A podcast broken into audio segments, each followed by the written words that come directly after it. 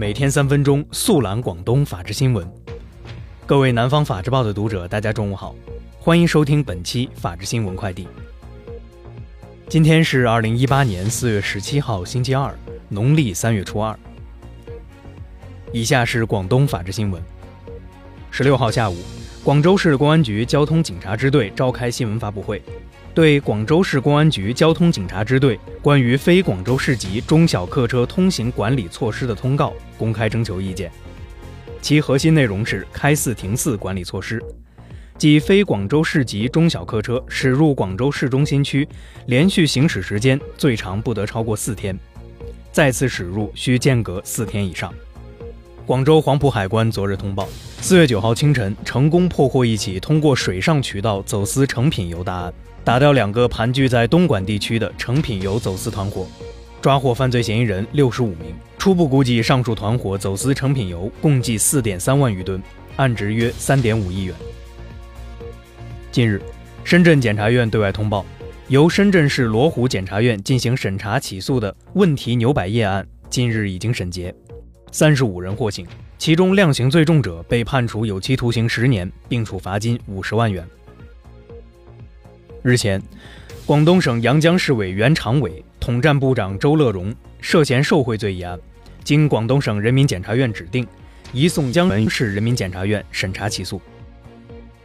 广州市公安局消防支队白云区大队金沙洲中队副班长王岩，三月二十九号在参加集训时突发疾病，经医院抢救无效，光荣牺牲，年仅十九岁。据了解，王岩在警营期间参加各类灭火救援战斗一百六十余次，拯救三十一个鲜活的生命。近日，梅州市公安局禁毒支队利用无人机对兴宁市大坪镇平光村等偏远地区进行空中扫毒，重点整治罂粟种植的违法行为，极大提高扫毒效率。日前，东莞市城管局召开全市违法建筑治理工作会议，称将铁腕治理新增违章建筑。目前，全市在四个月内共拆除违法建筑面积已达二点六万平方米。以下是全国法制新闻。近日，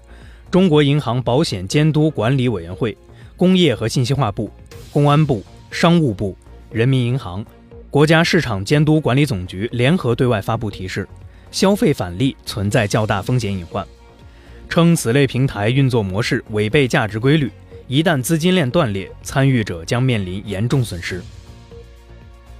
国家药品监督管理局昨日发布消息称，已组织专家对鸿茅药酒由非处方药转化为处方药进行论证，并责成内蒙古自治区食药监局对鸿茅药酒药品安全性和有效性情况作出解释。为严防地条钢死灰复燃，天津市政府出台方案，明确表示提高举报地条钢奖金额度，数额为五十万元。日前，上海检察机关对善心会传销组织成员陆某、丁某某等十二人以组织领导传销活动罪提起公诉。近日，安徽马鞍山警方宣布。该市成功侦破“七幺二”特大网络制贩弹药案，移送起诉犯罪嫌疑人三十名，现场缴获铅制子弹一万余发，以及制造铅制子弹的成套模具、原材料。昨日，广西省南宁市兴宁区发生一起伤人案件，一名男子持刀砍伤四人，造成一死三伤。台湾台南街头昨日上午发生一起枪战。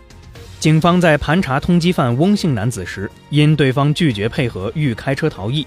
警察被车辆拖行，同行警察连开六枪制止，造成翁姓男子中弹送医不治，三名警察在枪战过程中受伤。以上就是本期法治新闻快递的全部内容，感谢您的收听，我们下期节目再见。